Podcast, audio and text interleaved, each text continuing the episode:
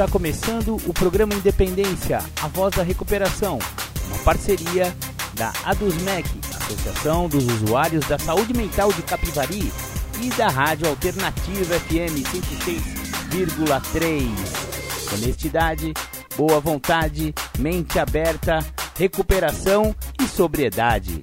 Com vocês, Marco Melo.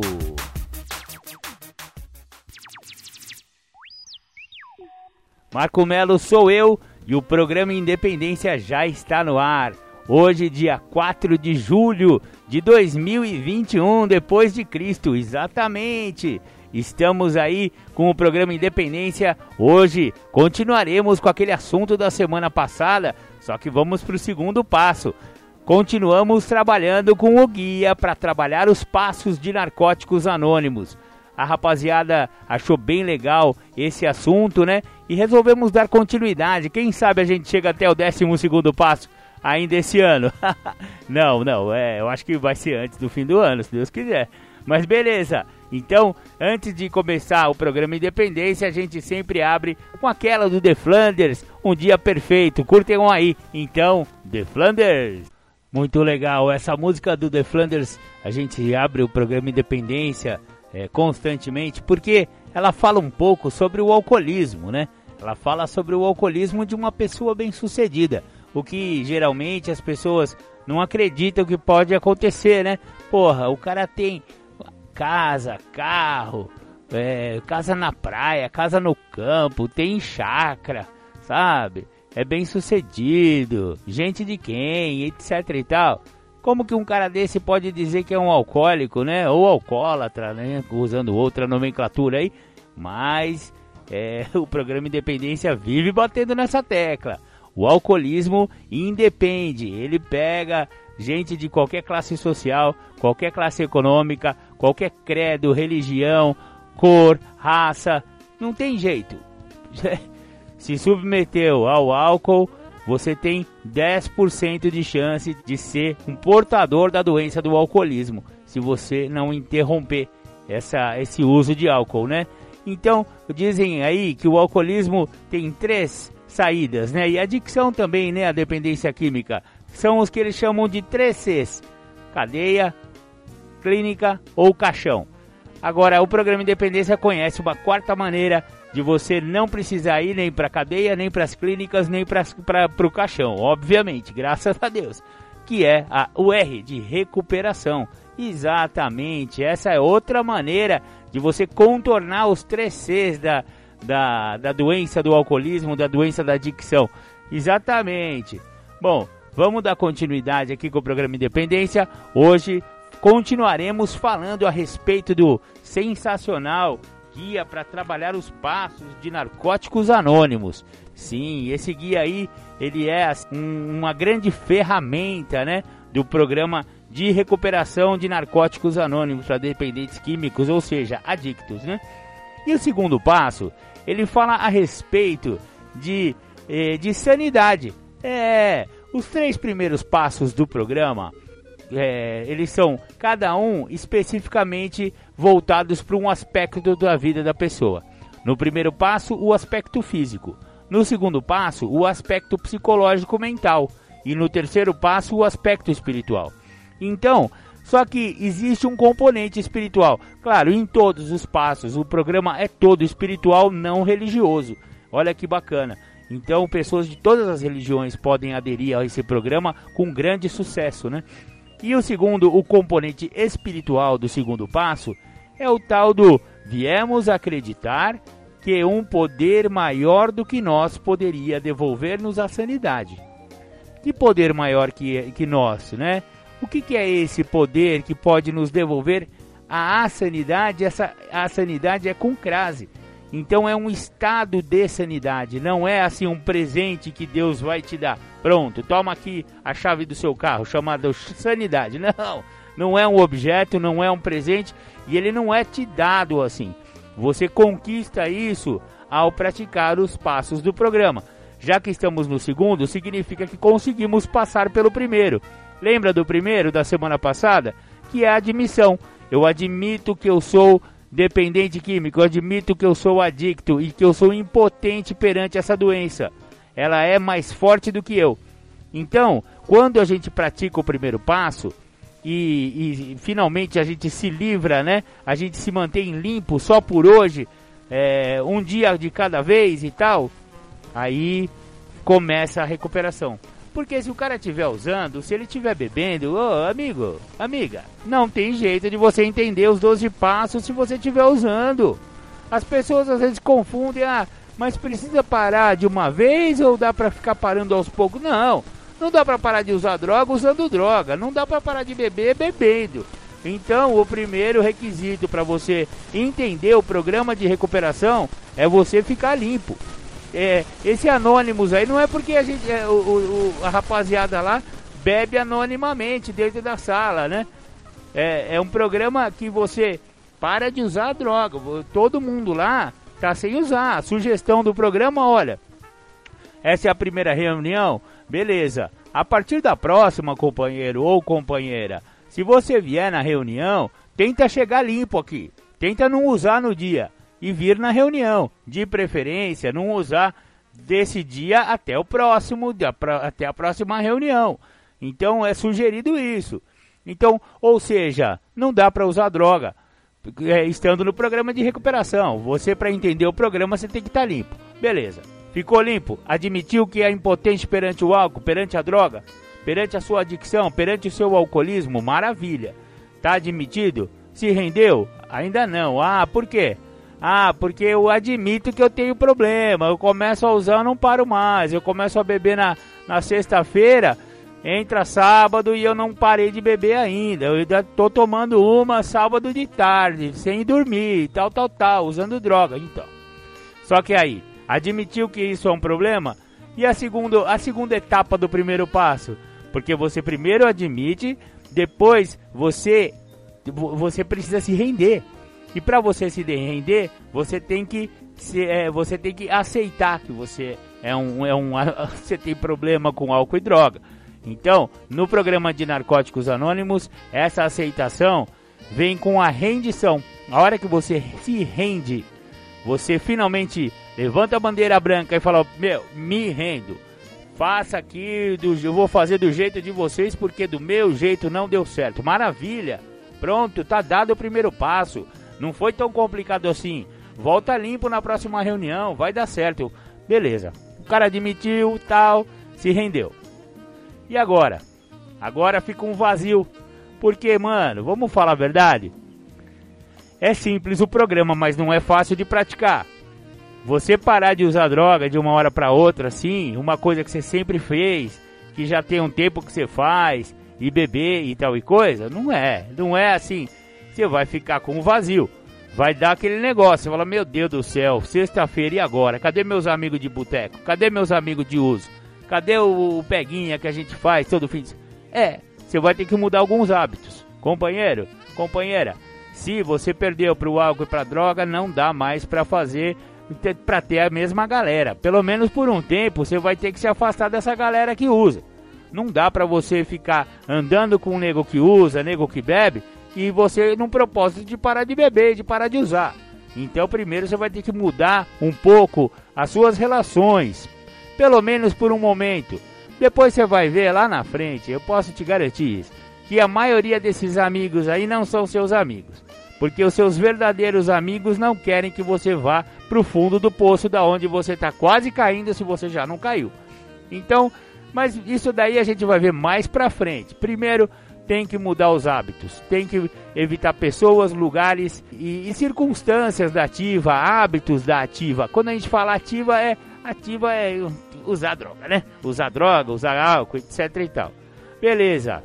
O cara é, se submeteu a, a querer parar de usar e tá indo lá na, na sala de NA e tá tentando parar e não sei o que. Foi limpo, ó, beleza. Ele passou a semana inteira sem usar vai dando sexta-feira aquele desespero, né? E aí vem o segundo passo, que vai justamente ocupar esse vazio que está dentro do peito. E o que, que vai ocupar esse vazio? É essa sanidade, é esse vir a acreditar que você pode voltar à sanidade. Por quê? O que, que é insanidade? Insanidade é loucura. Insanidade é debilidade. Se você for lá no dicionário, você vai ver lá a, a, os conceitos de, de, debilidade, de insanidade. É você é, fazer coisas, às vezes, que você nem queria fazer. Vamos falar sério. O cara começou a beber, começou a usar, ele vai, meu, ele vai aprontar umas que ele jamais faria careta.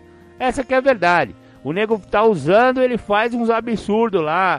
E é fora bater carro, né? Cair da moto arrumar briga com quem nem queria brigar, né?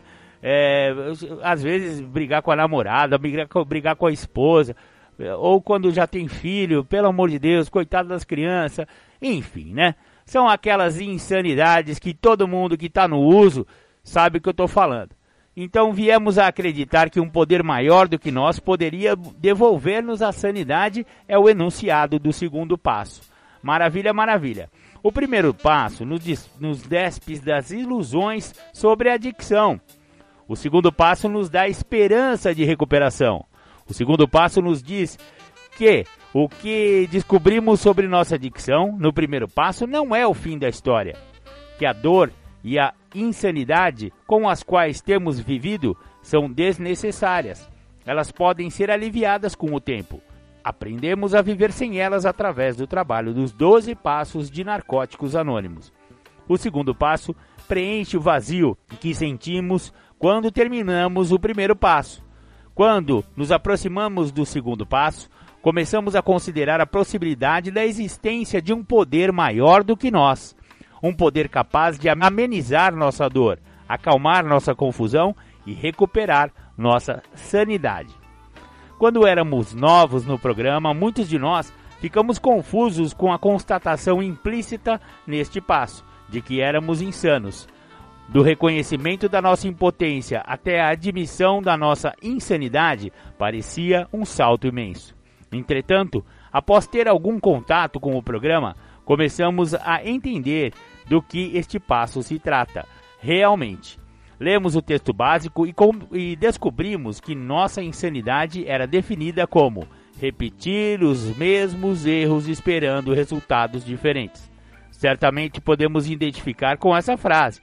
Afinal de contas, quantas vezes já havíamos insistido num comportamento que nunca deu certo antes, sempre dizendo: vai ser diferente dessa vez. Bem, isso é insanidade. Ao viver os princípios deste passo, por alguns anos, descobrimos o quanto ela é profunda. Frequentemente, descobrimos que a definição do texto básico apenas arranha a superfície. Muitos de nós resistimos a este passo por pensar que era necessário sermos religiosos. Nada poderia estar mais distante da verdade. Não há nada, absolutamente nada no programa DNA exigindo que um membro seja religioso. A ideia de que qualquer um pode juntar-se a nós, independente de religião ou de falta de religião, é enfaticamente defendida na nossa Irmandade. Nossos membros empenham-se em concordar com essa ideia e em não to tolerar nada que comprometa nosso direito incondicional como adictos de desenvolver uma compreensão própria de um poder maior do que nós. Este é um programa espiritual e não religioso. A beleza do segundo passo é revelada quando começamos a imaginar como nosso poder superior pode ser. Somos encorajados a escolher um poder que seja amoroso, cuidadoso e, o mais importante, capaz de devolver-nos a sanidade. O segundo passo não diz viemos acreditar em um poder superior a nós.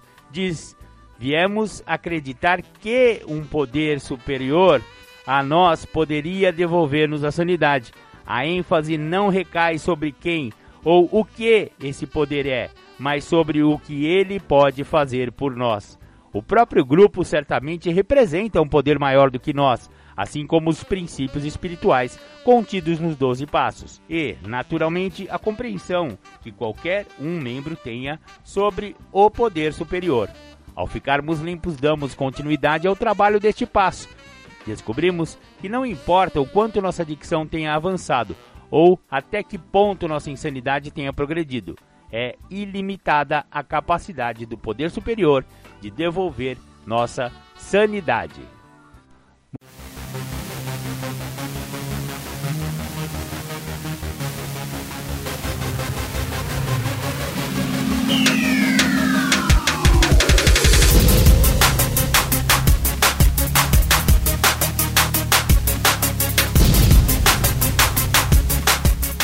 Você está ouvindo o programa Independência, a voz da recuperação.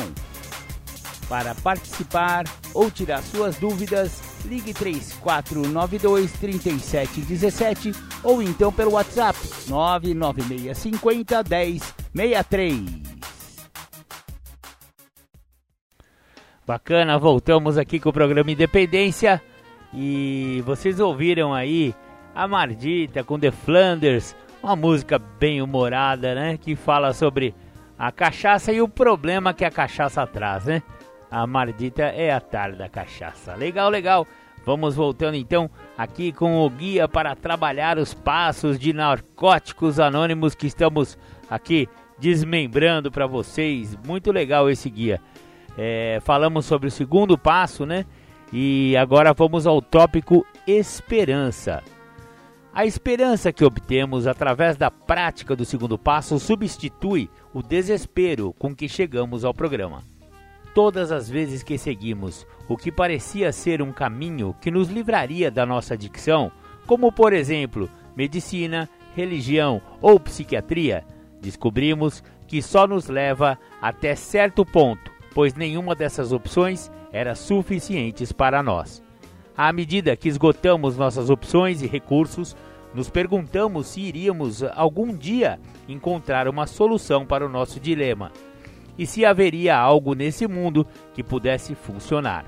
Na verdade, podemos ter ficado um tanto desconfiados quando chegamos a Narcóticos Anônimos, questionando se seria apenas mais um método que não iria funcionar tão bem, a ponto de fazer alguma diferença. Entretanto, Algo inédito aconteceu conosco quando assistimos às primeiras reuniões. Havia outros adictos que tinham usado drogas da mesma maneira que nós e que agora estavam limpos. Acreditamos neles. Sabíamos que podíamos confiar neles. Conheciam os lugares onde estivemos na nossa adicção, não apenas os locais da ativa, no sentido geográfico, mas o mesmo horror e desespero do que nossos espíritos visitavam a cada vez que usávamos. Os adictos em recuperação que encontramos em NA conheciam esses lugares tão bem quanto nós, porque tinham estado lá. Foi quando percebemos que esses membros, adictos como nós, estavam ficando limpos e encontrando a liberdade que a maioria de nós experimentou o sentimento de esperança podíamos estar com alguns membros após a reunião. podemos ter ouvido uma história exatamente igual à nossa. A maioria de nós pode se lembrar desse momento, mesmo após muitos anos. E esse momento chega para todos nós. Nossa esperança é renovada através da recuperação. Cada vez que nos é revelado algo novo sobre nossa doença, a dor da conscientização vem acompanhada do surgimento da esperança. Não importa quão doloroso possa ser o processo de demolição da nossa negação, algo está sendo reconstruído neste lugar, dentro de nós. Mesmo que não acreditemos em nada, acreditamos no programa. Acreditamos que podemos ser devolvidos à sanidade, mesmo nos momentos da maior desesperança, até mesmo nas nossas áreas mais adoecidas. A pergunta deste tópico esperança é: em que tenho esperança hoje? E é muito interessante porque o segundo passo realmente ele traz uma esperança. Porque é, como foi já feito o primeiro passo, ou seja, a pessoa já está é, já tá participando do, das reuniões, tá ouvindo as partilhas, mesmo que ainda não tenha coragem de partilhar, ou seja, né, de falar de si e tal, tal, tal, a pessoa é, volta, né, continua voltando às reuniões e começa a ouvir histórias muito parecidas com as suas. Porque muda, como a gente brinca bastante, né? É, em, entre os pessoal de recuperação, o, o, palhaço que muda. A palhaçada é a mesma, o circo é o mesmo, né? Então essa identificação que é muito forte entre adictos em recuperação, porque estiveram em lugares muito assemelhados. E o cara tá chegando agora, ainda tá com aquela baita daquela dor e, e vê pessoas com problemas semelhantes que visitaram lugares bem parecidos com o que a pessoa visitou ou visita, né? E de repente ele vê que a pessoa tá limpa há seis meses, há um ano, há dez anos, né? E fala: Meu Deus, se esse cara conseguiu ficar limpo, eu também consigo. Nossa, esse negócio deve funcionar mesmo. Que bacana, vamos, vamos experimentar, porque se deu certo pra esse cara, mano. Eu usei droga com esse cara, esse cara tá limpo, velho. Como é que pode um negócio desse? Não é possível. Olha, essas coisas são muito fortes. É uma coisa que, que pega lá no fundo do adicto, sabe? Ele, ele vai ter um pouco de esperança, né? Aliás, eu acho que muita esperança quando ele vê pessoas muito semelhantes, muito similares a ele, com problemas muito parecidos, ficando limpas, né? Mostrando que estão limpas há tanto tempo. É muito bacana e essa esperança realmente vem. O próximo tópico é insanidade. Se tivermos qualquer dúvida sobre a necessidade de renovar a sanidade nas nossas vidas, vamos ter problemas com esse passo. Revisar nosso primeiro passo deverá nos ajudar se estivermos em dúvida. Agora é a hora de dar uma boa olhada na nossa insanidade. Aí vem as perguntas a respeito. Acreditei que poderia controlar o meu uso de drogas? Quais foram algumas das minhas experiências com isso e de que maneira meus esforços foram mal sucedidos. Essa pergunta é muito importante, né? Porque ela tem a ver com a nossa insanidade. Né? A pessoa, é, antes de chegar na, na Irmandade, antes de chegar na recuperação, ela tentou de tudo, né? Tentou ir no psiquiatra, tentou ir no médico, tentou é, participar da religião, que a, a esposa sugeriu, que a mãe falou para ir, que o tio falou que ali tinha um cara que fazia uma reza lá ou fazia uma oração, que o cara parava de usar droga, parava de beber, não sei o que, não sei o que lá. Então, essas coisas que a pessoa com uma, uma falsa esperança de que essas coisas poderiam funcionar para ele, né? Ou então, aqui, é, o que é mais comum, olha, eu, é, a, a, a mulher aperta o cara, a mãe aperta o cara, o pai aperta, Fala, meu, você tá usando demais, você tem que parar com esse negócio, blá blá blá, aqueles conselhos, aquela, aquele papo furado que sempre. Blá, assim. Aí o cara fala, ó, tá, o bicho tá pegando pro meu lado, é melhor eu tentar controlar. Eu vou diminuir. Eu não vou tomar aquela determinada bebida, mas eu vou tomar aquela mais fraquinha, que aquela lá não faz tão mal ou então mudar de droga, ou mudar de, de, de hábito, ou então eu só vou tomar sexta-feira, não vou, não posso mais tomar durante a semana. Enfim, várias insanidades que o adicto e o alcoólatra faz para que tente controlar o uso. Por isso que essa pergunta pergunta, né? Você acreditei que poderia controlar o meu uso? Então, quem pode responder isso é o próprio adicto, né? Vamos continuar com as perguntas. Que coisas fiz que mal posso acreditar quando olho para trás? Coloquei-me em situações de perigo para conseguir drogas? Comportei-me de uma maneira da qual hoje me envergonho? Como foram essas situações? Próxima. Tomei decisões insanas como consequência da minha adicção? Abandonei empregos, amizades e outros relacionamentos? Ou desisti de atingir outras metas apenas porque interferiram no meu uso de drogas? Alguma vez me machuquei fisicamente ou machuquei outra pessoa por causa da minha adicção? Essa também é uma pergunta muito importante, porque às vezes as coisas saem do controle. É, eu posso falar por mim, eu, quando eu ficava muito louco de bebida, principalmente a bebida, é, eu ficava brigão, sabe? Se alguém encontrasse comigo com, com a mesma o mesmo apetite para discussão que eu tinha, era capaz de chegar às vias de fato. Então, machuquei a mim, machuquei a outra pessoa, já briguei na rua, já eh, discussões embriagado por causa de carro, por causa de, de trânsito, enfim, né? Quantas insanidades que o álcool não faz a pessoa é, fazer, né? Nossa senhora, é muita presepada. Vamos dar continuidade aqui. Insanidade é a perda de nossa perspectiva e do senso de limite. Por exemplo, podemos pensar que nossos problemas pessoais são mais importantes do que os de qualquer outra pessoa.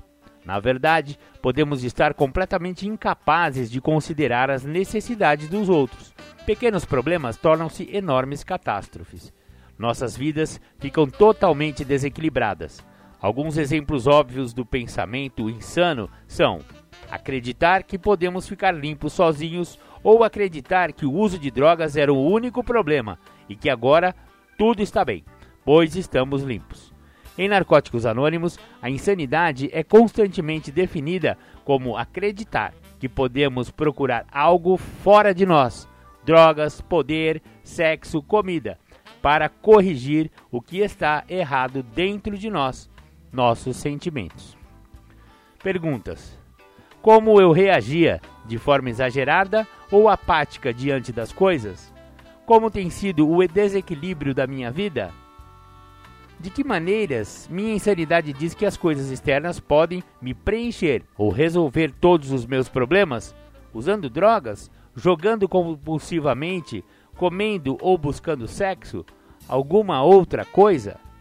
Faz parte da minha insanidade acreditar que o sintoma da minha adicção, usar drogas ou outra manifestação, é o meu único problema?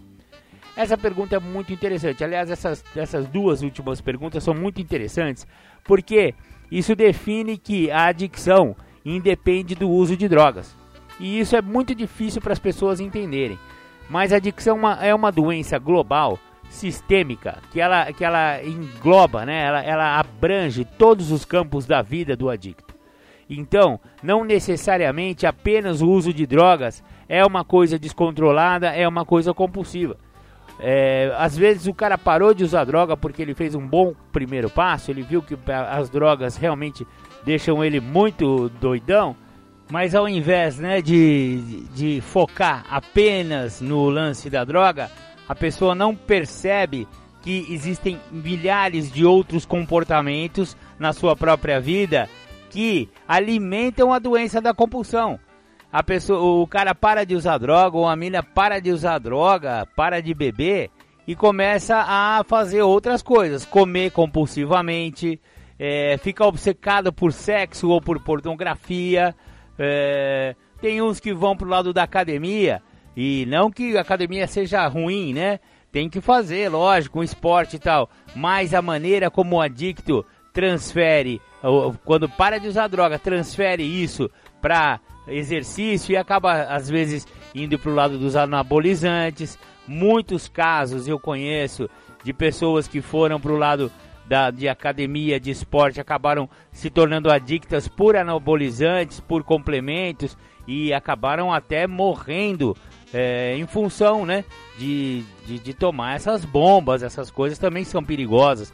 Outros é, vão para o lado dos remédios, né, começam a a tomar ansiolítico, passa no psiquiatra, para tentar suprir, né, aquela aquela necessidade da droga, acaba tomando outro tipo de droga só porque é lícita e um, um médico receitou, mas acaba fazendo do jeito dele, botando a dosagem que quer, enfim, né?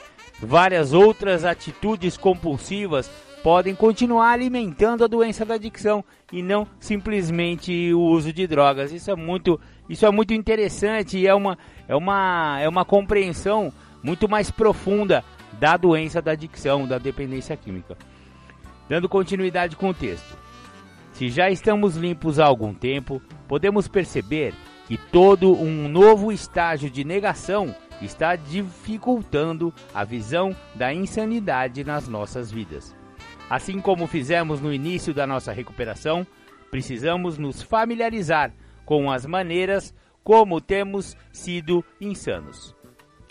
Muitos de nós descobrimos que nossa compreensão de insanidade vai além da definição de insanidade do texto básico.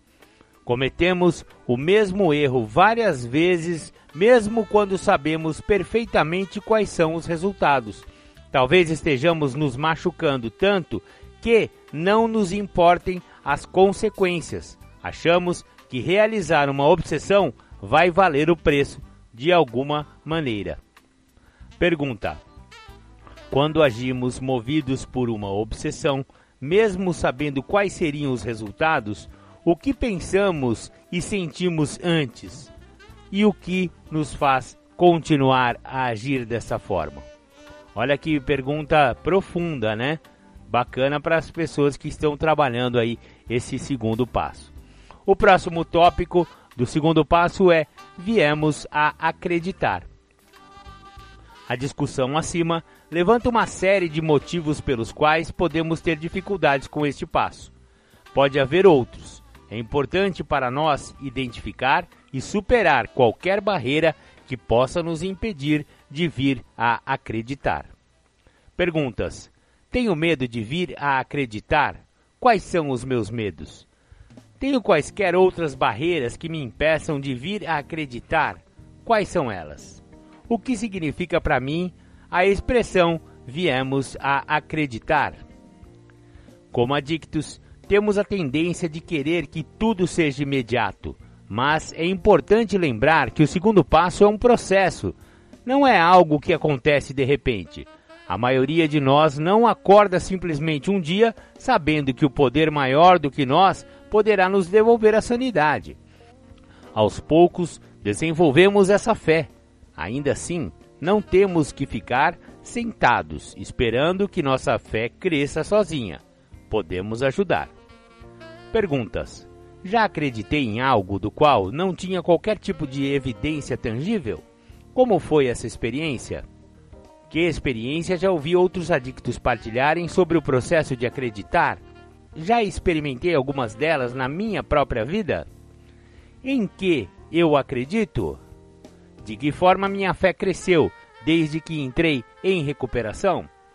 Você vê que vir a acreditar em um poder maior do que nós, né, um poder maior do que eu quando eu trago para a primeira pessoa, que é quem tem que ser tratado aí nesse programa, né? Eu não estou aqui para tratar a minha mãe, o meu pai, a minha esposa, meus filhos. Eu estou aqui para me tratar, né? É um programa de, de autoajuda, né? É um programa de ajuda mútua, mas que eu preciso estar ali por mim, né? Então, é, essa, essa, essa maneira de eu vir a acreditar que algo poderia me devolver a sanidade é um, é um primeiro passo para entender ou para voltar às pazes com um Deus da sua compreensão. Porque se não tiver uma compreensão de um, de um poder maior, às vezes o companheiro ou a companheira ele pode simplesmente usar o grupo, o AA, o NA, como o seu poder superior. Por quê? Ele tem as coisas é, necessárias para ser um poder superior. Ele é maior do que eu e ele é amoroso e cuidadoso. São as únicas sugestões que o programa dá para compreensão de um, de um poder superior. Então não precisa ser necessariamente o Deus dos católicos, dos evangélicos, do budismo, do, do, do, do, enfim, né? Qualquer Deus que você já tenha ouvido falar. Você pode ter a sua própria compreensão de um poder superior e essa liberdade de crença e de escolha é essencial para recuperação. O próximo tópico do livro é, do guia para trabalhar os passos de narcóticos anônimos é um poder maior do que nós. Olha que coincidência, eu nem li isso aqui, mas já tinha falado a respeito. Cada um de nós entra em recuperação com toda uma história de experiências de vida. Essa história determinará, em grande parte, o tipo de compreensão que desenvolvemos sobre um poder maior do que nós. Neste passo, não precisamos ter ideias específicas quanto à natureza ou identidade do nosso poder superior. Esse entendimento virá depois. O mais importante no segundo passo é desenvolver uma compreensão que possa nos ajudar. Não estamos preocupados com a elegância teológica ou fidelidade doutrinária. Só queremos algo que funcione. Quão poderoso um poder maior do que nós tem que ser?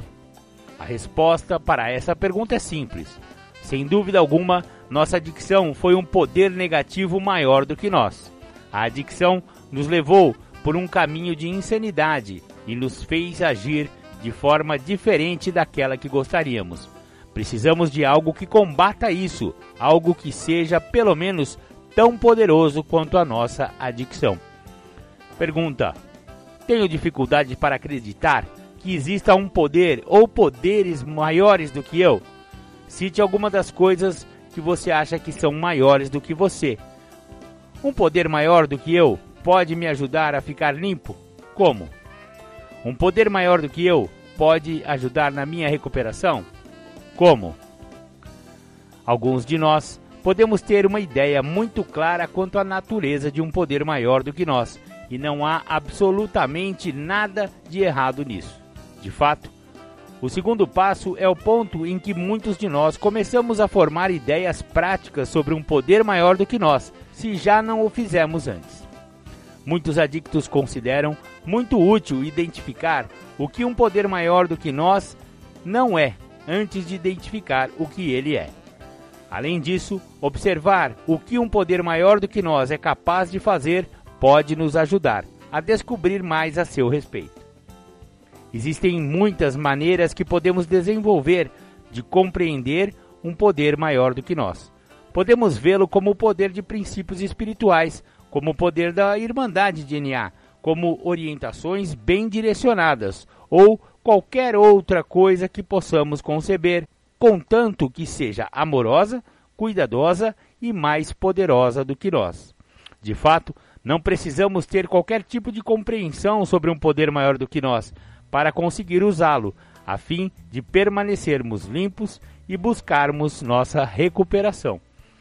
Perguntas deste tópico: Que provas tenho que um poder superior está operando na minha vida? Quais são as características do meu poder superior? Quais são as características que o meu poder superior não tem? Próximo tópico: devolvendo-nos à sanidade. O livro Como Funciona define o termo devolver como mudar até que a adicção e a insanidade que a acompanha não controle mais nossas vidas. Acreditamos que assim como a insanidade era evidente na nossa perda de perspectiva e senso de limite, Fica claro também que a sanidade nos permite tomar decisões mais acertadas. Descobrimos que podemos escolher como vamos agir. Começamos a ter maturidade para ponderar e considerar todos os aspectos de uma situação antes de tomar uma atitude. Naturalmente, nossas vidas irão mudar. Para a maioria de nós, não é difícil identificar as sanidades nas nossas vidas quando comparamos nossa ativa com o início da nossa recuperação. Quando comparamos esse início com algum tempo a mais de recuperação, ou esse tempo com um período ainda mais longo, tudo isso é um processo e nossa necessidade de recuperar a sanidade vai mudando com o tempo. Quando somos novos no programa, ser devolvido à sanidade provavelmente significa não ter mais que usar. E quando isso acontece, talvez cesse alguma parte de nossa insanidade que esteja direta e obviamente ligada ao nosso uso. Não iremos mais cometer crimes para conseguir drogas. Iremos parar de nos colocar em situações de perigo apenas para alimentar o nosso uso. Se já estivermos em recuperação há algum tempo, podemos achar que não temos dificuldades em acreditar em um poder maior do que nós, que ele possa nos ajudar a ficar limpos. Talvez não tenhamos pensado no significado da volta à sanidade para nós, além do fato de ficarmos limpos. Ao crescermos em recuperação, é muito importante que nossa compreensão do sentido de sanidade também cresça. Que coisas eu considero como sendo exemplos de sanidade? Em que áreas da minha vida preciso ter sanidade agora? Como o caminho para a sanidade é um processo? de que maneira a sanidade já foi restaurada na minha recuperação? Alguns de nós podemos ter expectativas irreais sobre ser devolvido à sanidade.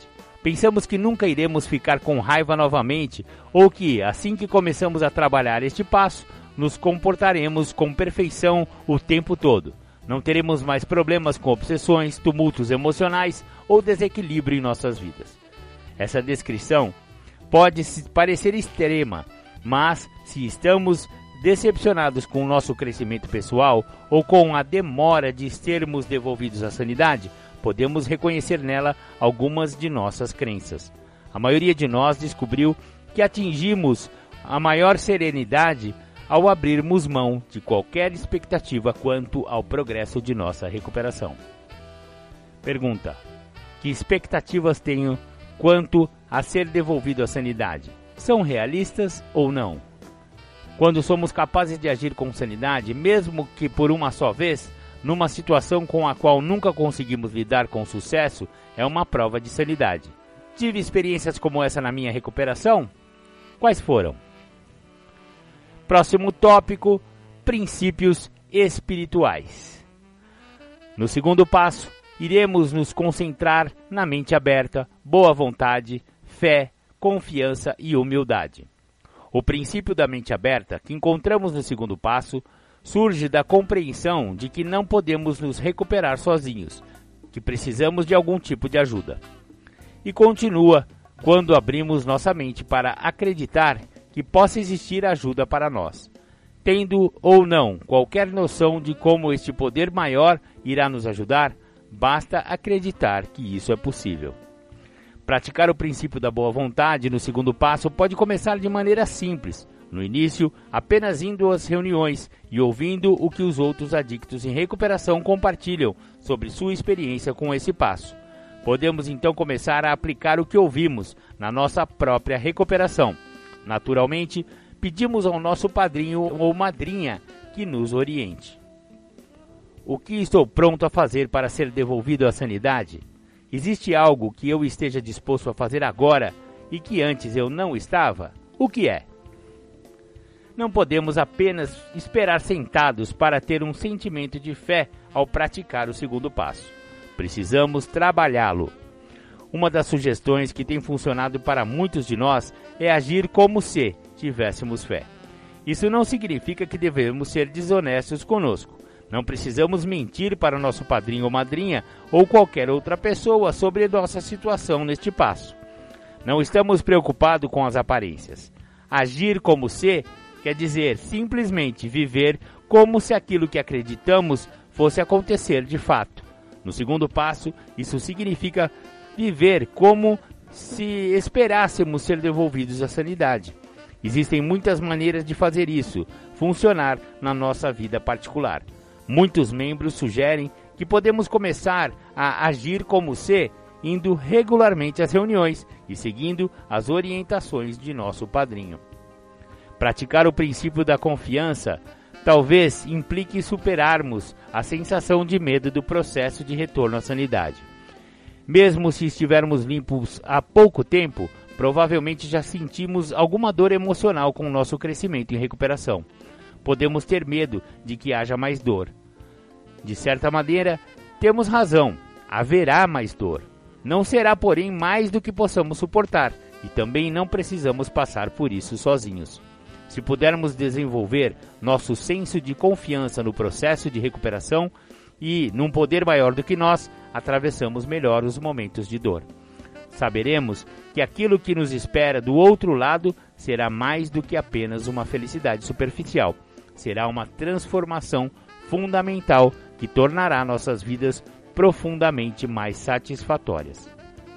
O princípio da humildade surge da tomada de consciência de que existe um poder maior do que nós é uma luta tremenda para a maioria de nós parar de confiar em nossos pensamentos e começar a pedir ajuda. Porém, quando o fazemos, praticamos o princípio da humildade, encontrado no segundo passo. Procurei ajuda de um poder maior do que eu hoje? Como? Busquei ajuda do meu padrinho, fui às reuniões e procurei por outros adictos em recuperação? Quais foram os resultados? E por fim, para acabar o segundo passo, o tópico seguindo em frente. Quando estamos prontos para seguir até o terceiro passo, podemos querer ver o que ganhamos através do segundo passo.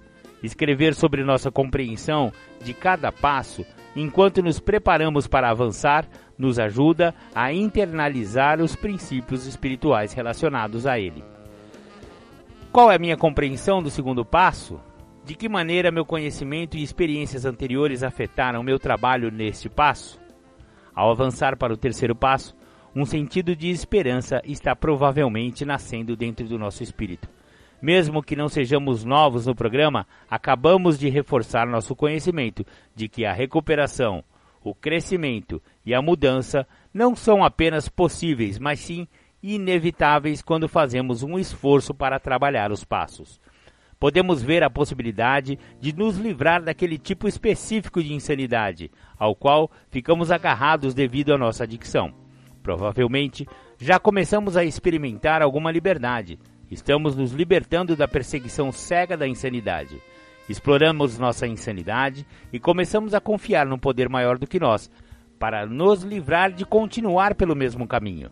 Começamos a ser libertos das nossas ilusões.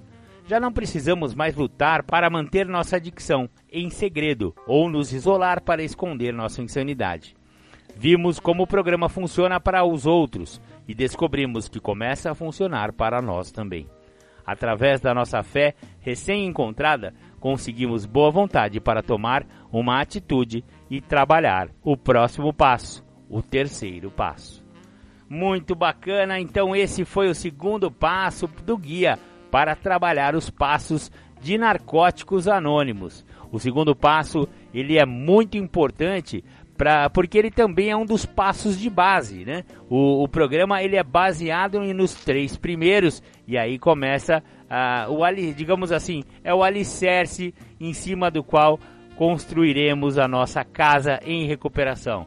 Olha que metáfora bacana, legal, é legal, legal. Agora então eu vou botar o Julião para partilhar aí pra gente, para para nos, nos nos, ensinar né, um pouco através da sua temática sobre o primeiro, o segundo e o terceiro passo, que é muito pertinente e tem tudo a ver com tudo isso que a gente está falando aqui hoje no programa Independência. Então, com vocês, Júlio César Butti. Bom, queria primeiro agradecer o convite de poder falar do primeiro, segundo e terceiro passo. O que, que eu entendo e o que, que eu acredito muito desses três passos? Eles formam a base uma pessoa como um prédio que não tenha os fundamentos está fadado a cair. Muitas vezes as pessoas acreditam que entrar em recuperação é ficar sem beber o álcool ou sem usar a droga e já se encontra em recuperação e já está claro através da experiência das pessoas que nos antecederam, pessoas estas que estão limpas há muito tempo, que a primeira coisa que eu preciso para fundamentar a base, como um prédio, para levantar a estrutura desse prédio, é a fundação, é a estrutura. Então, para que eu entre em recuperação, eu preciso construir uma estrutura. Senão eu não consigo. Quando eu chego ao programa, eu chego sem base, sem estrutura, sem direcionamento. Eu chego sem entender o que estava me acontecendo. Eu chego trazendo uma ideia que é o que a minha trajetória me mostrava, que eu estava usando muita droga, usando muito crack, cocaína, maconha, pinga, qualquer tipo de substância psicoativa. Eu não posso trazer a ideia de que a cocaína me prejudicou, ou foi o álcool que me fez mal, ou foi o crack que me levou à falência e eu perdi os meus entes queridos. Eu tenho que interpretar que houve também um processo na minha trajetória que fundamentou a situação que eu cheguei. E esse processo, ele não é um processo único, exclusivo de algo específico, seja só o álcool ou seja só um tipo de droga. Eu tenho que trazer a ideia para a minha pessoa que eu sou usuário de substância química. Então, se falarem para mim, olha, pega xixi de vaca com capim, bate no liquidificador e toma, que você vai ficar muito louco, eu tenho que interpretar que a minha preocupação não está no gosto daquilo que eu vou tomar, está na sensação que eu vou obter. pois eu fumava, eu bebia, eu cheirava, eu usava crack, eu tomava comprimidos, então a minha preocupação não era o tipo, se era para inalar, para beber, para mascar. A minha preocupação sempre foi na sensação que eu ia obter. Então eu preciso ter isso muito esclarecido comigo para que eu faça a fundamentação através dos passos. Senão eu vou me restringir à ideia que eu só chego a um centro de tratamento, ou eu só chego aos programas anônimos por uma determinada droga. E começo com isso a criar uma restrição que vai me privar de benefícios que o programa tem a oferecer. Na nossa literatura de 12 passos, no livro de texto básico azul de Narcóticos Anônimos, no primeiro passo, na página 21 para a página 22, lá determina que as restrições me privam dos benefícios que este programa tem a oferecer. Na última página da literatura desse mesmo livro, na última página, lá fala que o único objetivo e benefício que esse programa visa, oferece e cumpre é a libertação da doença da adicção, um segredo que tanto me escapou. Então eu não posso criar e nem me restringir à ideia de que o que me traz ao programa é o crack, ou a cocaína, ou a maconha, ou a pinga eu tenho que interpretar que o que me traz ao programa é a doença. É a doença. Se eu não focar que o que me traz ao programa é a doença, eu vou ter problemas maiores. E quando eu falo para mulheres, que é o caso de hoje, estou falando para mulheres, é importante entender que muito do que leva também as mulheres em busca de um tipo de substância psicoativa alteradora de humor, por muitas das vezes, é o que não foi percebido dentro da primeira natureza, que envolve as questões de ordem de beleza, envolve as comparações, envolve as minhas reservas. Então, quando fala na literatura sobre restrições que me privam de benefício, sobre reservas, sobre sintomas da doença, que são narrativas que tem na primeiro, no primeiro passo do livro azul, onde fala quais os sintomas da doença que se apresentam mais é, afloradamente, como negação, justificativas, racionalização, desconfiança dos outros, culpa, vergonha. Quando isso se apresenta para moças de diversas idades, não somente as jovens, mas também senhoras, quando isso se apresenta, obviamente cria nessas moças um confronto é aí que, dentro do segundo passo do programa dos Anônimos, tem uma narrativa de extrema importância que fala: falamos e ouvimos os outros e eles nos mostram o que está funcionando para eles. Porque se eu não falo para o outro o que está funcionando para mim, o outro que tem uma situação que ele não entende que está se apresentando para ele, ele nunca vai saber o que está funcionando para mim que pode vir a funcionar para ele. E aí o segundo passo, por muitas das pessoas, passa-se batido. E só vai descobrir que passou batido por esse passo lá na frente. E compreender que é um passo de extrema importância, porque é um passo que me deixa lúcido, sóbrio, me faz interpretar que a perda do senso de limite a perda do meu senso crítico me faz cometer inúmeras insanidades, pois eu passo a repetir, por repetidas vezes, uma série de fatores que ao repeti-los eu até acredito que eu não vou ter problemas, mas eu estou tendo problemas. Pois eu estou por fumar droga continuadas vezes, esperando um resultado diferente, e não tenho resultado diferente. Eu estou por beber continuadas vezes, esperando que o porre seja diferente, eu não tenho porre diferente. Eu estou por fazer uso de um comportamento abusivo, me prostituindo, esperando ter um resultado diferente, e eu não venho tendo resultados diferentes. Então, mulheres em tratamento, elas necessitam deste passo e necessitam se aprofundar no segundo passo, para que não caiam no alto engano da doença, que no terceiro passo, onde nós trabalhamos questões de vontade e necessidade, porque o terceiro passo fala da entrega. O terceiro passo ele deixa claro que eu vou ter que entregar minha vida e a minha vontade nas mãos de um poder maior. Esse poder maior ele só vai se apresentar no segundo passo quando falamos e ouvimos os outros. E esse poder maior ele só se apresenta no segundo passo quando no primeiro passo eu interpreto a minha total impotência e perda de controle. Então, quando eu fundamento e construo a base, eu tenho chance para levantar o prédio.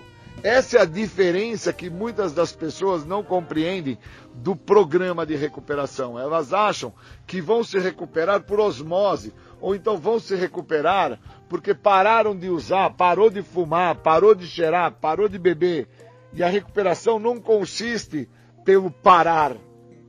No primeiro passo diz que algumas das pessoas que somente pararam com o uso descobriram somente meia verdade, pois só descobriram o parar, não descobriram como permanecerem sem o uso.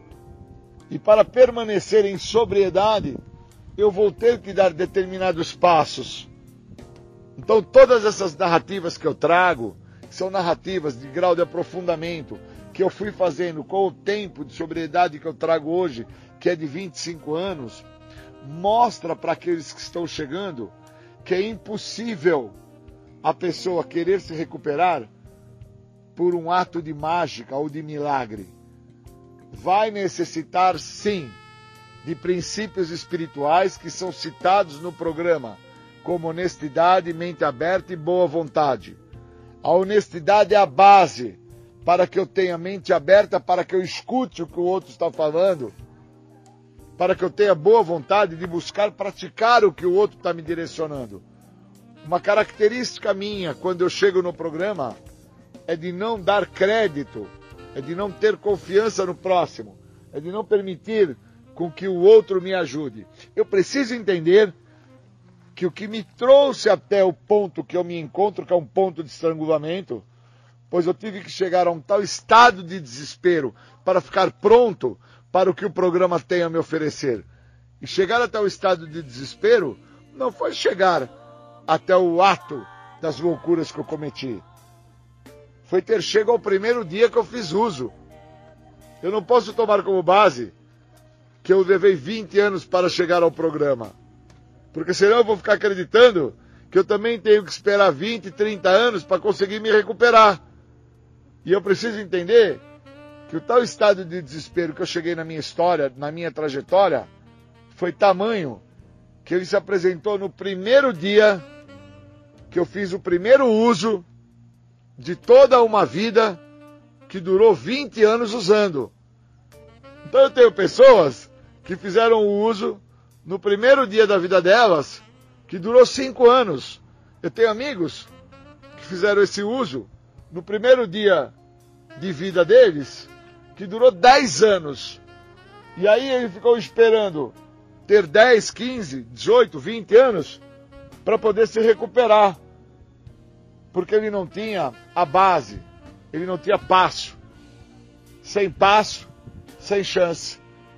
Então, para que eu entre em recuperação, eu preciso fundamentar a base.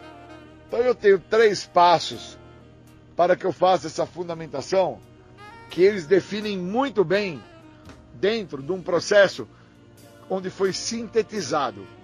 O primeiro passo, que traz a narrativa sobre impotência, perda de controle, uma vida ingovernável, foi sintetizado na ideia de que eu não posso.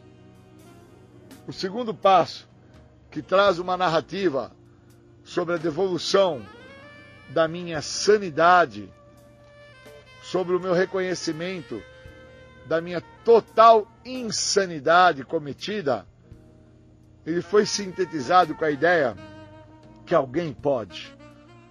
E o terceiro passo, que é um passo de tamanha amplitude, que fala sobre a entrega das minhas vontades, da minha vida, dos meus quereres, ele foi sintetizado dentro de uma narrativa muito prática, se eu deixar.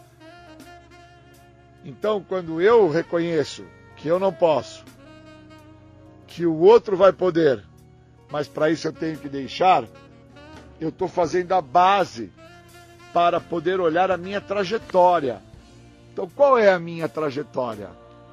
É ter chego ao programa com 20 anos de uso?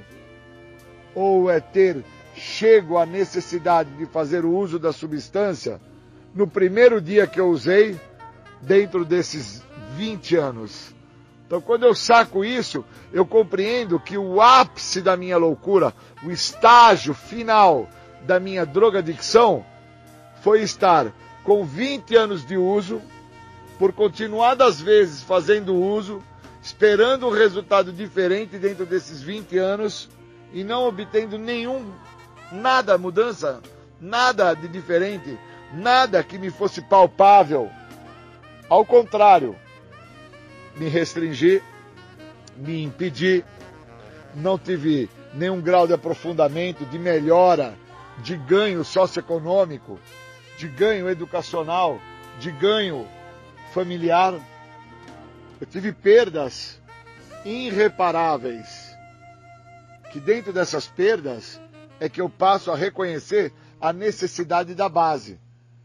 Então, quando eu me vejo sem meus filhos, quando eu me vejo sem minha mãe, quando eu me vejo sem meu pai, quando eu me vejo com meu irmão que teve óbito, quando eu me vejo com amigos que hoje não estão mais presentes, pois tiveram óbito, oriundo do uso de álcool e de droga ou de outras circunstâncias que envolvia álcool e droga, onde acabou levando eles para o óbito, quando eu me vejo dentro de situações que me confrontam, é aí que eu percebo quanto que eu não posso, o quanto que alguém pode me ajudar e o quanto que eu preciso deixar com que esse programa modifique a minha vida.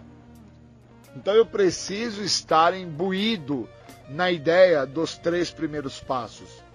Eu preciso compreender através da literatura do grupo dos anônimos, o quanto esses passos têm de funcionabilidade na minha trajetória, não na ideia de não fazer-me beber ou não fazer-me usar o químico, mas sim o quanto funcional esses passos vão ser na minha trajetória, pois é na minha trajetória que se encontra o ponto de total desequilíbrio que eu busco no químico, no álcool, na droga, em qualquer tipo de substância psicoativa, uma forma de equilíbrio. Porque eu tenho filhos, as meninas têm filhos, suas mães têm filhos, e as mesmas, em estado de desequilíbrio, buscam um subterfúgio de ação rápida. No caso da pessoa que é portadora da doença da adicção, esse subterfúgio de ação rápida é álcool, é droga, é substância psicoativa. No caso de uma pessoa que já tem uma predisposição para um, ser uma pessoa de obesidade, ela vai se tornar uma comedora compulsiva. Ou em uma pessoa que tem uma necessidade de obtenção de bens, ela vai se tornar uma compradora compulsiva.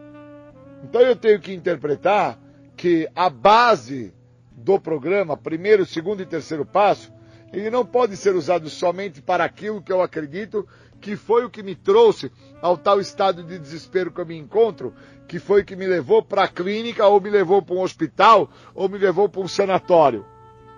Eu preciso entender que a base, primeiro, segundo e terceiro passo, vai me levar a ter contato com quem eu sou.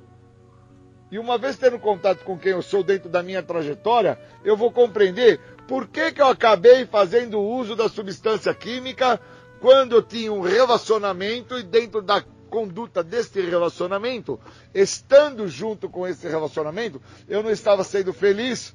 E aí eu busco, ao beber, o grau de felicidade. Ou eu busco, através de uma situação adversa que está se passando, preencher o que está me faltando. Que seria me tornar um comprador ou um comedor compulsivo. Então, quando eu tenho esse grau de aprofundamento, através dos três primeiros passos, eu interpreto onde eu me encontro. Então hoje eu me encontro dentro de uma condição que eu tenho a necessidade de usar o que o programa está me oferecendo. O que, que o programa está me oferecendo agora? A libertação da doença da adicção. Aonde que eu me encontro para isso? Eu me encontro num hospital psiquiátrico? Eu me encontro num centro de tratamento, numa comunidade terapêutica, eu me encontro num sistema carcerário, ou eu me encontro num grupo anônimo. Não me importa o local. Eu preciso focar dentro da proposta que o programa oferece. Por isso que o programa funciona para mim da mesma maneira que funcionou para outros.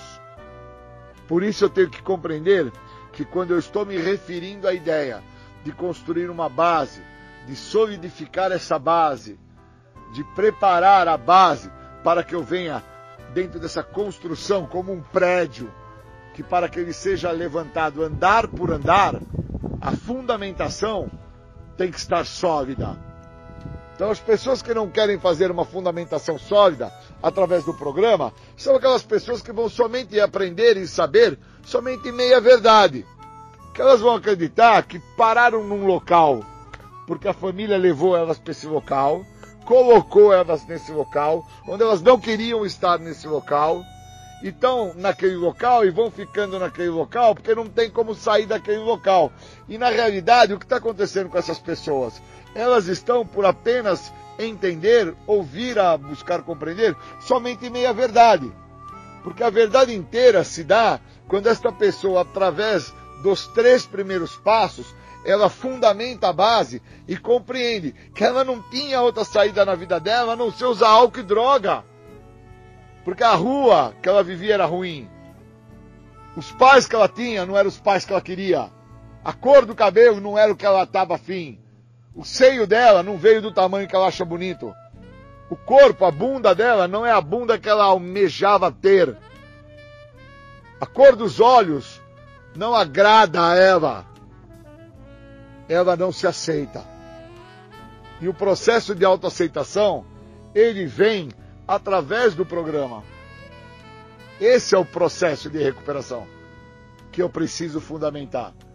Como que o processo se apresenta? de que maneira que os três primeiros passos vão me ajudar. Como que eu posso fazer para com que esse programa se torne efetivo e ativo na minha vida? Aonde eu me encontro? É no hospital? É no centro de tratamento? É no sistema carcerário? É no sistema psiquiátrico? Não importa. Eu preciso fundamentar a base. Uma vez que eu fundamente a base, eu estou apto a me sentir-me liberto da doença da adicção. E aí eu começo a compreender a importância que teve aonde eu passei. Passei na clínica, passei na psiquiatria, passei no hospital, passei em diversas, inúmeras tentativas para que eu, Júlio, parasse de usar. E nenhuma delas era o suficiente, pois o que me faltava era fundamentar na minha pessoa o programa. Depois que eu fundamentei o programa, depois que eu permiti com que o programa viesse fazer parte na sua totalidade na minha vida, eu passei a viver então através dos benefícios que o programa tem a me oferecer. E o primeiro de todos, que é inegociável, é imensurável, é de uma amplitude que é impossível de ser medida, é a liberdade que eu tenho hoje de poder ir e vir, é a liberdade de ter novamente a minha identidade reestruturada, o meu nome, o meu sobrenome. Eu preciso fundamentar isso. Então isso não vai ser fundamentado só porque a pessoa parou de usar ou porque ela está num local que esse local é para com que ela pare de usar. Isso acontece a partir dos passos. Então nós temos hoje nas mãos os três primeiros passos para que eu comece uma jornada infinita, onde esta jornada ela é uma vida muito melhor do que todas as vidas que eu acho que eu já vivi, do que tudo que eu acho que eu já tive. Muito melhor, mas tão melhor e tão maior que é imensurável. Eu queria agradecer vocês pela oportunidade, por serem mulheres, de eu fundamentar o que me faz ficar sóbrio hoje, nesses 25 anos. São os três primeiros passos. Queria agradecer, muito obrigado.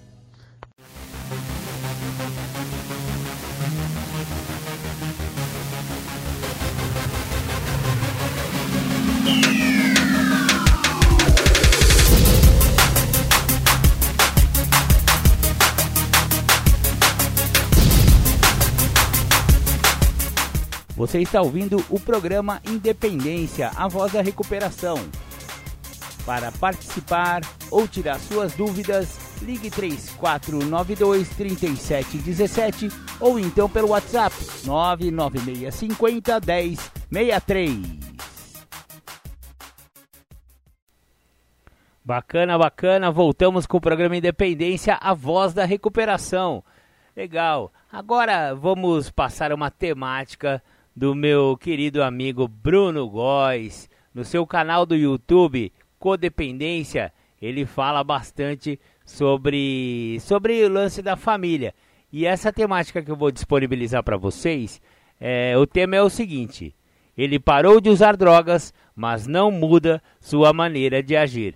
Aposto que aí as mães, as esposas, os pais, os maridos de usuários de droga vão se identificar e vão querer saber mais a respeito desse assunto. Então, com vocês, Bruno Góes.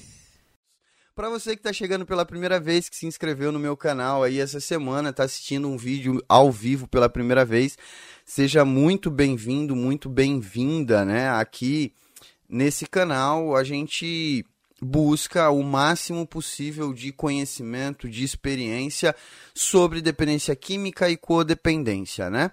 É, eu, se você ainda não me conhece, meu nome é Bruno Renato Góes.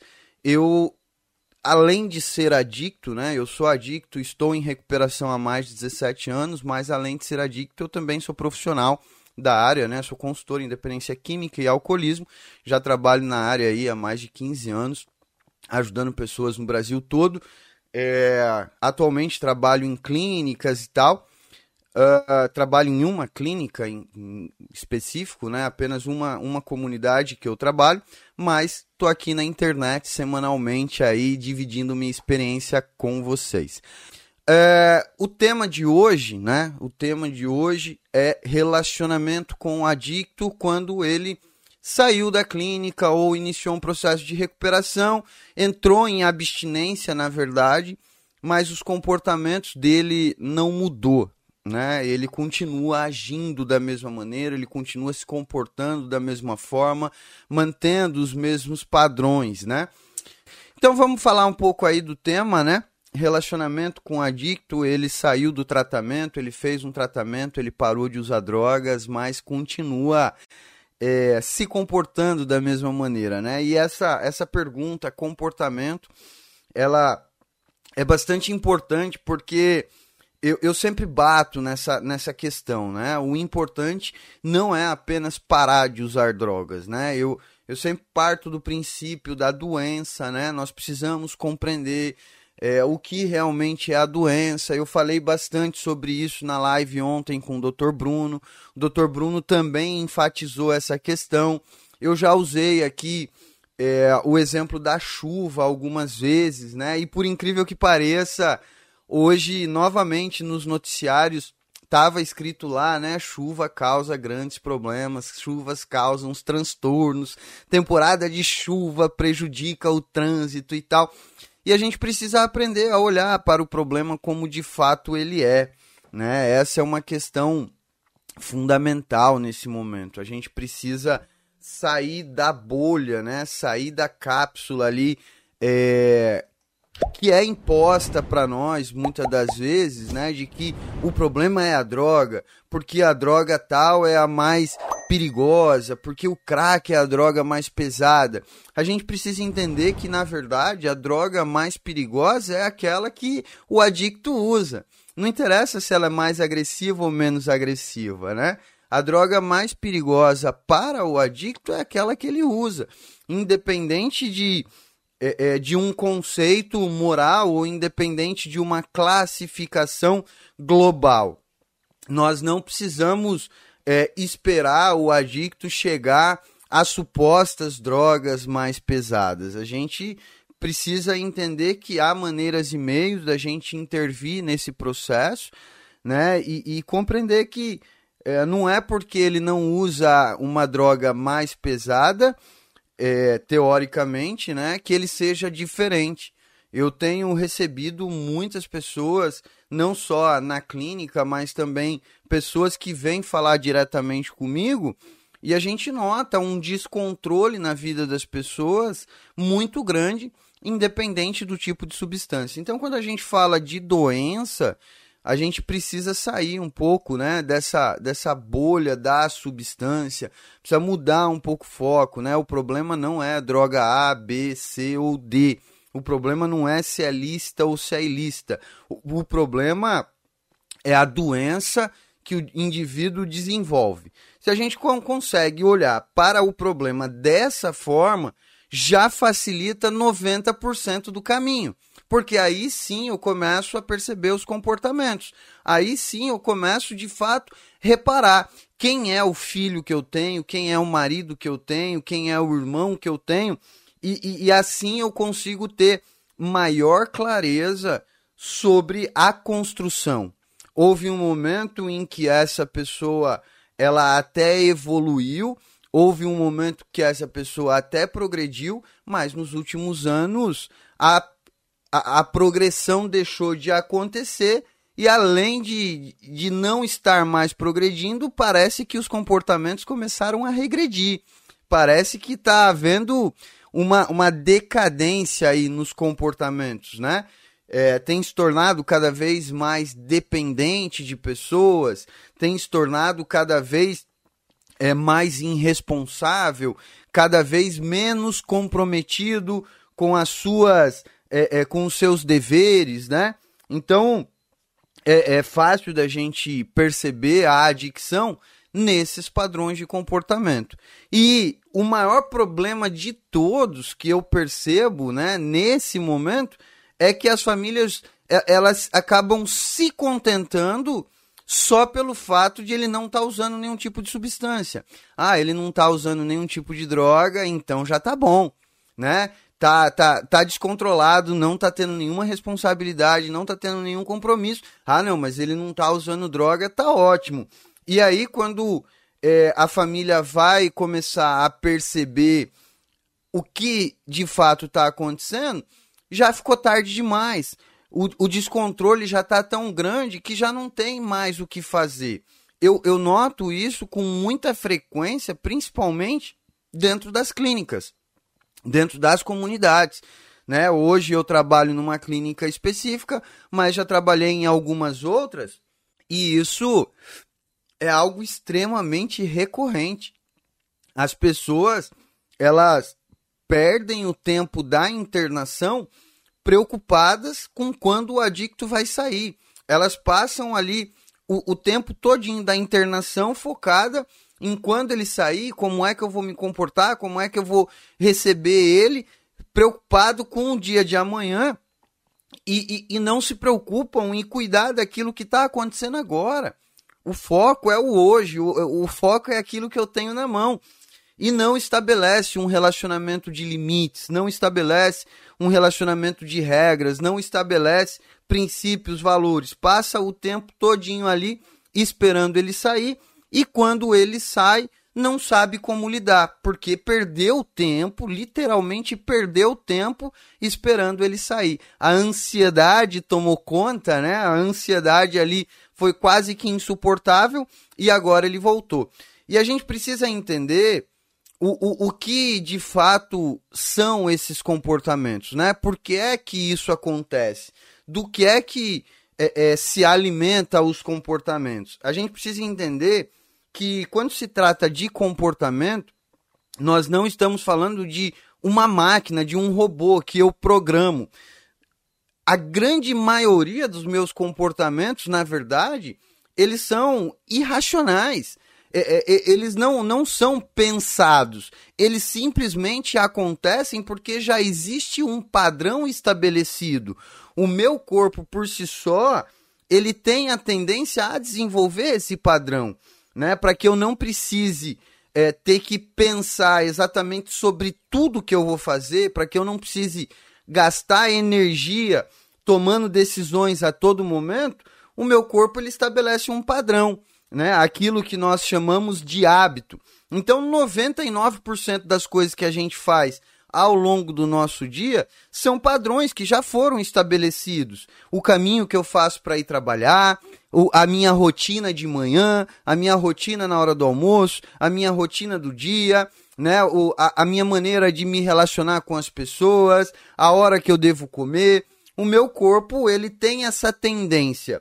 E essa tendência, ela é criada, ela é consolidada de acordo com aquilo que está acontecendo ao meu redor, de acordo com o ambiente aonde eu convivo. Então, o ambiente, é, de certo modo, ele tendencia a influenciar a minha maneira de se comportar e dentro desses padrões, o meu corpo ele estabelece uma rotina para que eu não precise ter que pensar sobre tudo que eu vou fazer. Eu acordo de manhã e eu simplesmente vou lá e escovo o dente. Eu não penso sobre isso.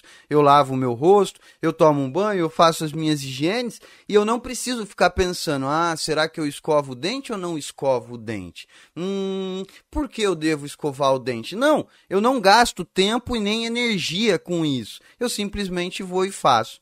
E o adicto, o adicto, quando ele está é, no uso de drogas, né, quando ele está ali na ativa, para que ele pudesse se relacionar com seus familiares, para que ele pudesse conviver dentro de casa, ele teve que estabelecer muitas rotinas. Ele teve que estabelecer uma maneira de viver diferente das outras pessoas, porque ele não podia simplesmente sair de casa dizendo assim: "Viu, eu vou ali fumar maconha e já volto. Ah, hoje eu vou ali fumar 20 pedras de crack e quando for 5 horas da manhã eu tô de volta". Não, ele precisou estabelecer um contexto de, de rotinas ali é, e esse, esse contexto, ele estabeleceu um padrão. Ele se habituou a viver dessa maneira naquele meio. Né? E quando ele é retirado desse meio, é muito comum, dentro da clínica, por exemplo, ele se acostumar com aquele padrão da clínica. Né? É muito comum isso acontecer. É um ambiente novo, são pessoas novas, é, é uma rotina nova e pelo fato dele não conhecer nada, pelo fato de ele não ter tido nenhum relacionamento com aquelas pessoas, ele se adequa muito rapidamente à clínica, né? E aí ele passa aquele tempo todinho ali dentro da clínica vivendo aquela rotina, aquele padrão. Mas quando ele volta para casa, quando ele encontra a estrutura exatamente do mesmo jeito, as pessoas vivendo do mesmo jeito, né? É, o, a mesma rotina, as mesmas pessoas, os mesmos padrões, há uma tendência natural do corpo mesmo voltar àquilo que era.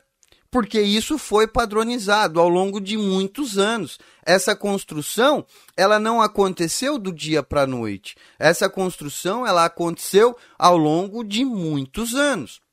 Então, a gente percebe que é, quando a família não muda, quando a família não percebe a importância né, da sua mudança, quando a família não percebe a, a, sua parcela de responsabilidade, inclusive, né? Aquela mãe que já não consegue mais viver a sua vida própria, ela vive muito mais em função do adicto do que para cuidar de si.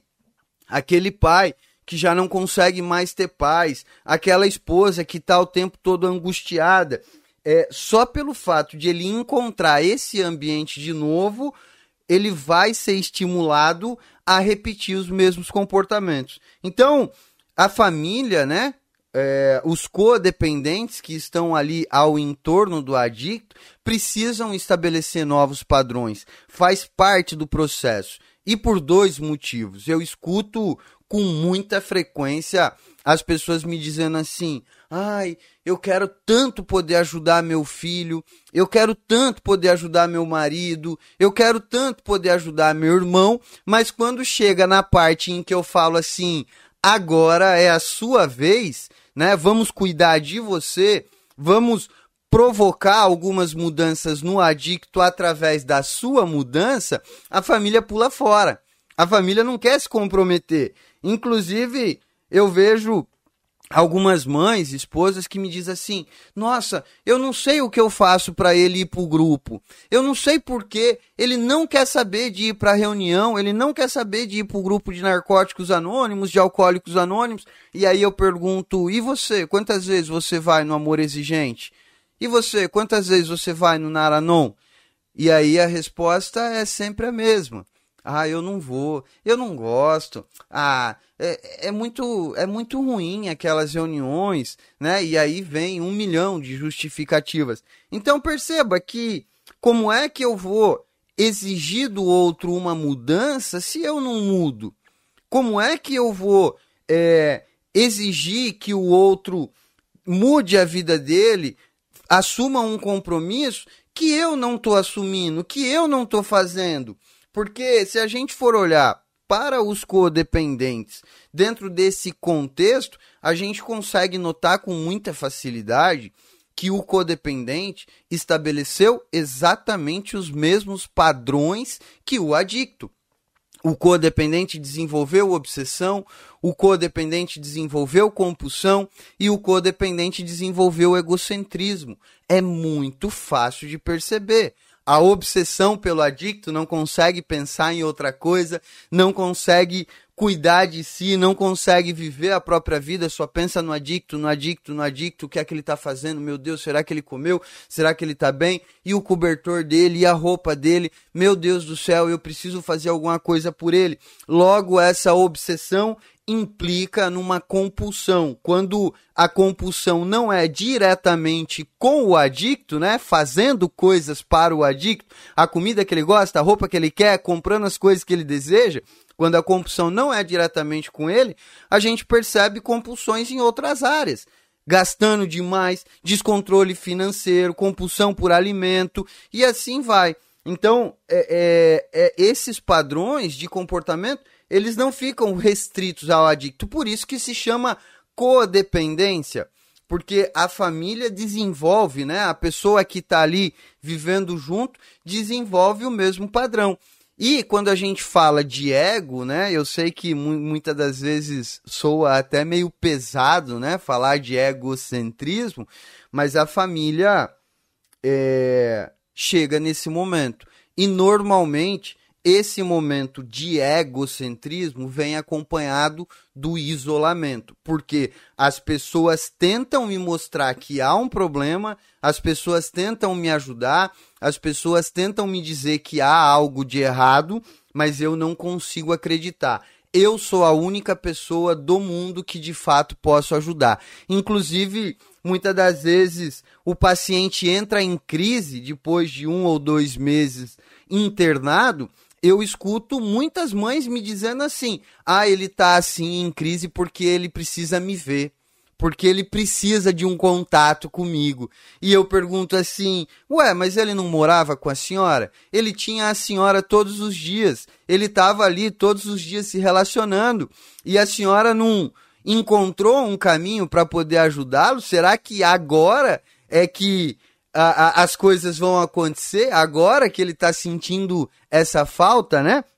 E na verdade é só uma expressão do ego. Eu tenho que ser a solução. Eu sou a solução. Eu sou tão importante na vida dessa pessoa que ele não viverá sem mim. Ele não vai conseguir sobreviver sem mim. E a gente precisa entender que, na verdade, tudo isso só faz parte do ego. Muitas famílias, né, muitas mães, esposas, quando entra nesse momento que está isolada, que já não consegue mais se relacionar com ninguém, já abandonou os amigos, as amigas, já não participa mais de evento familiar, já não tem mais uma rotina, vive literalmente em função do adicto. Quando eu trago, né, esses padrões e eu começo a fazer perguntas e induzir a conversa para esse lado, é muito comum a família até se sentir ofendida né? Porque é como se eu tivesse é, tratando de forma pessoal. E a questão é que não é uma ofensa, não é pessoal. É como se eu quisesse tirar a mãe da condição de mãe, né? E, e a gente precisa separar nesse momento o que realmente é, é, é ser mãe, né? É, qual é o meu papel quando eu sou mãe? Qual é o meu papel quando eu sou esposa? E com muita facilidade a gente consegue perceber que esses papéis eles mudaram, eles se inverteram, né? Esses papéis, na verdade, eles é, viraram uma bagunça. Eu saio do lugar de mãe e eu vou para qualquer outro lugar na vida do adicto, né? Na maioria das vezes até acontece uma inversão clássica mesmo. O adicto ele se torna o pilar da família, o adicto ele se torna a pessoa mais importante. Então, nesse contexto, né, que nós estamos aqui falando, é, padrões de comportamento, o que é que acontece, por que é que ele se comporta assim, por que é que ele não muda, normalmente 99% dos casos é porque o ambiente que ele encontra é exatamente o mesmo, né? Não há uma mudança de comportamento por parte da família. Não há uma postura, não há um posicionamento, né? E, e, e é muito interessante isso porque eu, eu, eu tenho conversado, eu tenho atendido muitas famílias ao longo desse processo que eu estou aqui na internet, né? Já vai aí para dois anos que eu estou aqui na internet. Acredito eu que eu já atendi é, na faixa de duas mil famílias, mais ou menos, talvez um pouco mais. A última contagem que eu tinha feito já tinha passado de 1.500 pessoas. Então, hoje eu acredito que já passou de duas mil. E, e é muito interessante que quando a, a pessoa ela se dedica a trabalhar posicionamento, né? E algumas se deram essa oportunidade, o relacionamento mudou completamente. O relacionamento mudou, literalmente, no sentido mesmo da palavra. Porque quando eu mudo a minha maneira de viver, a minha maneira de me posicionar diante do outro, logo eu também obrigo o outro a mudar. E é isso que as famílias têm muita dificuldade de entender. Vive refém do comportamento do adicto, esperando o, o adicto ter uma atitude, o, o adicto fazer alguma coisa para que possa é, agir. E, e isso é muito ruim. Eu recebo com muita frequência perguntas do tipo assim: ai, Bruno, eu tô com uma dúvida tão grande aqui porque é, ele, ele recaiu e eu não sei como eu devo falar com ele. Ah, porque eu tenho um assunto que eu preciso tratar com ele e eu não sei como eu devo agir. Ah, porque ele vai sair da clínica e eu não sei como eu devo receber ele dentro de casa. E a resposta, ela é muito simples. Ela é muito simples. Não adianta eu dizer para você assim, faça A ou faça B, se isso não pertence a você. Não adianta eu dizer para você assim: "Ah, você precisa ser uma pessoa rígida, severa, brava, grossa, estúpida", se isso não faz parte da sua índole, do seu caráter. Não adianta eu dizer para você: "Ah, seja uma pessoa amistosa, carinhosa, amorosa, compreensiva", se isso não faz parte do seu caráter. Então a resposta, ela parte do princípio assim: quem sou eu? Como eu gosto de ser?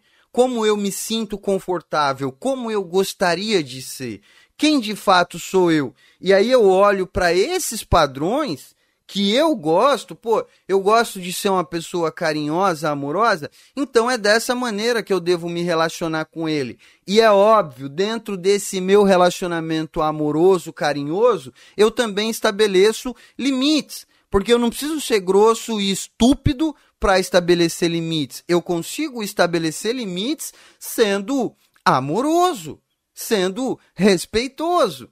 Né? Eu consigo estabelecer limites sem precisar perder a minha maneira. O maior problema de todos é que as pessoas se anulam. Inclusive, a Bel comentou aqui né, sobre se anular. as pessoas se anulam a tal ponto de, de eu receber perguntas assim: Ai, meu marido ele quer fumar cigarro. Você acha que eu devo ele fumar cigarro? Você acha que eu devo deixar ele fumar cigarro dentro de casa? E aí eu respondo: olha só, se você está dizendo dentro de casa, a casa é tua. Não adianta eu falar para você, deixe ele fumar, se você não gosta de cigarro, se você é contra o cigarro, se você não aceita o tabagismo. Se você não aceita, se você não gosta, se você não concorda, não deixe. Não deixe, e, e, é simples assim, mas a pessoa ela se anula até o ponto de ela se submeter até mesmo a se questionar. Ah, eu acho que eu vou concordar com a ideia de ele fumar dentro de casa, porque talvez isso possa ajudar. Como se é, eu, eu criando um ambiente perfeito, ele vai estar em recuperação. E a gente não pode partir desse princípio, né?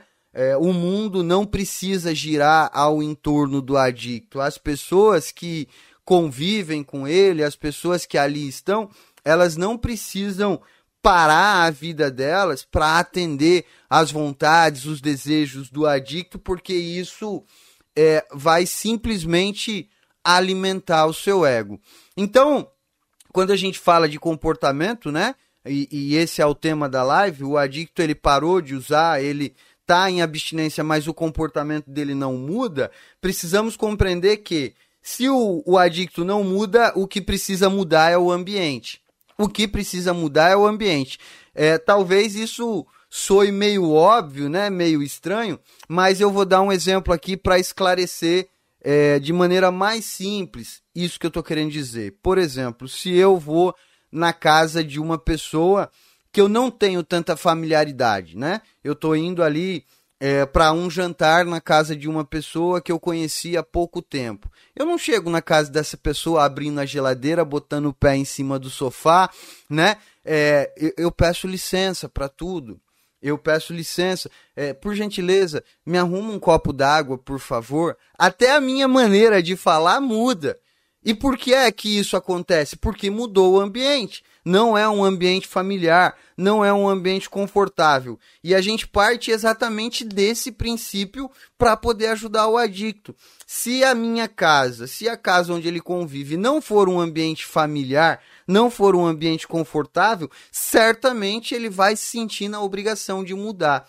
E para que isso aconteça, eu preciso começar a mudar, eu preciso começar a me posicionar, eu preciso deixar é, de lado um pouco, né? E olhar para mim, cuidar de mim, né? É, é, eu vejo com muita frequência as famílias, principalmente mães, dizendo assim: eu queria tanto que ele se cuidasse, eu queria tanto que ele se amasse, eu queria tanto que ele se respeitasse. E aí eu olho para essa mãe, o cabelo tá todo bagunçado, a unha faltando metade do esmalte, a roupa tudo amassada, né? E aí eu pergunto: "E a senhora vai se cuidar quando?" Como é que a senhora quer que ele se cuide se a senhora não está se cuidando? Como é que a senhora quer que ele mude se a senhora não está mudando? Então, a gente precisa é, é, aprender a mudar, né, a lidar com a mudança, para que a gente possa, então, provocar a mudança no outro. E talvez, nesse momento, a maior pergunta seja: tá, mas por onde começar? Como que eu começo a mudar? Eu mudo a minha vida completa do dia para noite, eu durmo hoje e acordo amanhã outra pessoa. Não, amanhã eu serei uma nova pessoa e minha vida vai transformar do dia para noite. Não, as coisas não são assim. Isso não acontece por passe de mágicas e se você fizer isso, certamente vai dar errado, você não vai conseguir manter isso por muito tempo e muito rapidamente você vai desistir. Você vai desistir a mudança ela deve acontecer de forma gradativa, lenta e de maneira repetitiva. Eu mudo alguma coisa pequena, eu mudo alguma coisa mínima e eu repito essa mudança todos os meus dias. Inclusive, quando a gente fala de mudança, é importante até que eu acostume o meu corpo a se relacionar com a mudança, porque o meu corpo ele não gosta de mudança, o meu corpo ele gosta de rotina, ele gosta de hábito. Então, nesse momento, eu preciso me acostumar a lidar com a mudança, talvez mudar o caminho do trabalho, talvez mudar o café da manhã, talvez mudar a rotina do almoço, talvez mudar a rotina da noite né? Ao invés de chegar em casa, sentar no sofá, ficar ali esperando o tempo passar, e aí eu vou para a geladeira, como alguma coisa, e aí eu vou ali e faço uma janta. Talvez mudar essa rotina, né? Talvez mudar a rotina de manhã, enfim, pequenas mudanças e com persistência. Isso sim, certamente trará muito mais resultado do que eu querer mudar a minha vida toda do dia para noite. Talvez, quem sabe, reservar 5, 10 minutos do seu dia exclusivamente para você ler um livro, falar com alguém, né, fazer uma comida que você gosta. Hoje eu vou fazer um almoço exclusivo para mim. E eu sei que para algumas pessoas isso vai soar meio repetitivo. Bruno, você só fala disso. Bruno, você repete isso. E eu repito porque é, a mudança ela acontece na persistência. Tem pessoas que me acompanham desde quando eu comecei na internet, há quase dois anos atrás, e eu falo a mesma coisa nesses dois anos, e me mandou mensagem nesses últimos 15 dias dizendo: Bruno, só agora eu entendi o que você estava querendo dizer. E é justamente por isso que eu repito. Então, comece a estabelecer mudanças para você certamente as suas mudanças vai interferir na vida do adicto a ponto dele se sentir incomodado, a ponto disso começar a trazer algum tipo de desconforto e ele comece a mudar também, né? O, o objetivo é provocar mudança e não esperar que ele mude. Lembramos, lembrando que o adicto, ele é portador de uma doença que o afeta física, mental e emocionalmente, né? E existe essa característica mental que a grande maioria das pessoas ignora. O adicto, ele tem dificuldades na sua percepção. Ele não tem uma percepção clara de si próprio, muito menos daquilo que está acontecendo ao seu redor. Então, se eu não forçar, se eu não conduzir, se eu não tiver o tempo todo ali empurrando, certamente é, ele não vai mudar, né? Então, é, eu acho que é isso, né? Beijão no coração de todos, fiquem com Deus e até quinta-feira que vem. Muito legal, esse foi Bruno Góes com a sua temática. Ele parou de usar drogas, mas não muda a sua maneira de agir. O Bruno manja muito dos Paranauê no assunto recuperação, codependência, dependência química e o esquimbal. Ele trabalha já há 17, não, tá 17 anos limpo. Há mais de 15 anos ele trabalha em clínica de recuperação e sabe do que está falando. Agradecer aí ao Bruno pela participação aí no programa Independência. Muito obrigado. Vamos chegando ao final de mais um programa Independência. Espero que vocês tenham gostado. Este foi o nosso programa de número 98. Isso, já estamos chegando no centésimo programa Independência que está em forma de podcast, porque antes tivemos quase um, um seis meses antes da gente começar a gravar os programas. Demoramos para cair essa ficha aqui de, de transformar o programa Independência ao vivo em um programa também de podcasts. Aliás, se você perdeu algum programa Independência ou quer rever ou quer ver todos os episódios, temos lá no Anchor e temos também no Mixcloud. É só você digitar numa dessas duas plataformas o programa Independência. Você vai achar lá este gordelo que vos fala e você vai poder rever ou ver novamente várias vezes, quantos você quiser, os programas Independências, os 98 programas Independências até agora. Vamos ver se a gente faz alguma coisa bacana no centésimo programa Independência. Logo mais também, em qualquer um desses próximos programas, teremos a participação novamente do, dos Relações Públicas de Narcóticos Anônimos. É, eles pediram aí para participar novamente do programa Independência, trazerem aí a sua mensagem de recuperação e de que existe saída para o uso de álcool e drogas. Maravilha, maravilha, fiquem com Deus, beijo no coração e agora você fica com as pedradas do rock and roll comigo mesmo no programa Tarde.